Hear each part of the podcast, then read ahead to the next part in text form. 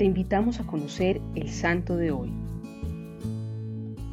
Hoy celebramos a San Cipriano, primer obispo que en África alcanzó la corona del martirio. Gobernó sabiamente la Iglesia en tiempos difíciles, reafirmando la fe de los cristianos. Fue exiliado y consumó su fe en el martirio, decapitado ante una gran multitud. Trece años pasaron entre su conversión y el martirio. Nació en Cartago, África, hijo de una familia pagana adinerada. Su juventud estuvo rodeada de vicios y mundanismo.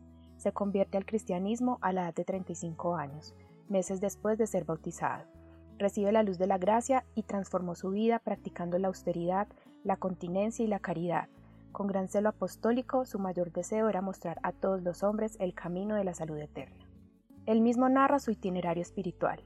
Cuando todavía yacía como en una noche oscura, me parecía sumamente difícil y fatigoso realizar lo que me proponía la misericordia de Dios. Estaba ligado a muchísimos errores de mi vida pasada y no creía que pudiera liberarme hasta el punto que seguía los vicios y favorecía mis malos deseos. Pero después, con la ayuda del agua regeneradora, quedó lavada la miseria de mi vida precedente. Una luz soberana se difundió en mi corazón. Un segundo nacimiento me regeneró en un ser totalmente nuevo. De manera maravillosa comenzó a disiparse toda duda. Escribió varios tratados y cartas. La iglesia es su tema preferido. Distingue entre iglesia visible e invisible, pero afirma con fuerza que la iglesia es una sola, fundada sobre Pedro. Fuera de la iglesia no hay salvación, y no puede tener a Dios como Padre quien no tiene a la iglesia como Madre. Muy conocido es su referencia al Padre Nuestro. Decía Cipriano que el Padre Nuestro enseña al cristiano la manera recta de rezar, y que además se conjugan plural. El cristiano no dice Padre mío, sino Padre nuestro. De este modo, oración personal y litúrgica se presentan firmemente unidas entre sí. Después de su conversión, Cipriano fue elegido sacerdote y obispo. Quiso resistir, pero reconoció que Dios le llamaba. Me parece que Dios ha expresado su voluntad por medio del clamor del pueblo y de la aclamación de los sacerdotes. Afrontó en su periodo episcopal persecuciones sancionadas por un edicto imperial principalmente la de Decio y la de Valeriano. Decio decreta una persecución contra los cristianos, sobre todo contra los obispos y libros sagrados.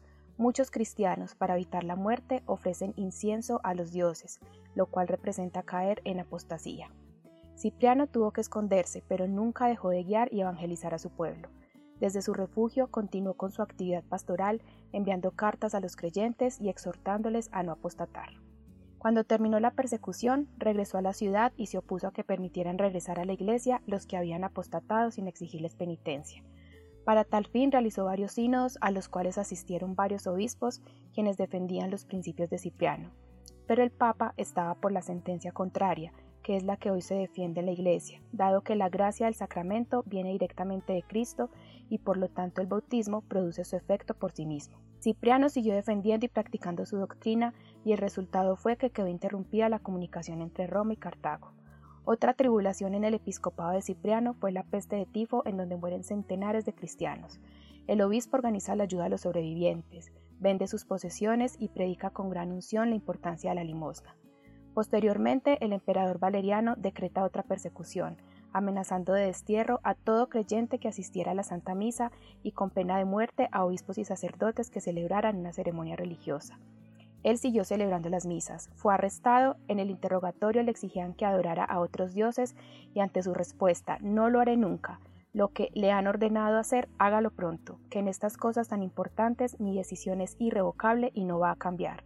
Fue condenado a muerte. Al oír la sentencia, Cipriano exclamó, gracias sean dadas a Dios. La multitud gritaba que nos maten también a nosotros junto con él, y lo siguieron hasta el sitio del martirio. Al llegar al lugar donde lo iban a matar, Cipriano mandó regalarle 25 monedas de oro al verdugo que le iba a cortar la cabeza. Los fieles colocaron sábanas blancas en el suelo para recoger su sangre y llevarla como reliquias. Señor Jesús, te pido hoy que a ejemplo de San Cipriano y con la reapertura de las iglesias en esta pandemia, Regresemos a ti con la convicción de que tú eres el único camino a la verdad, a la resurrección y a la vida. Y los invito a rezar un Padre nuestro por la unión de nuestra Iglesia Católica. Cristo Rey nuestro, venga tu reino.